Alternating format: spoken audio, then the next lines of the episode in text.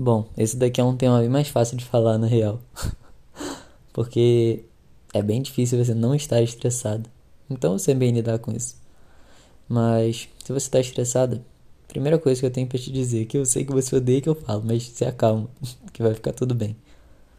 E é incrível, cara, como que você se estressa. Você se estressa bastante. Tem que parar, respirar, conta até 10, vai, conta comigo. 1 2 3 4 5 6 7 8 9 10. Provavelmente você não tá bem.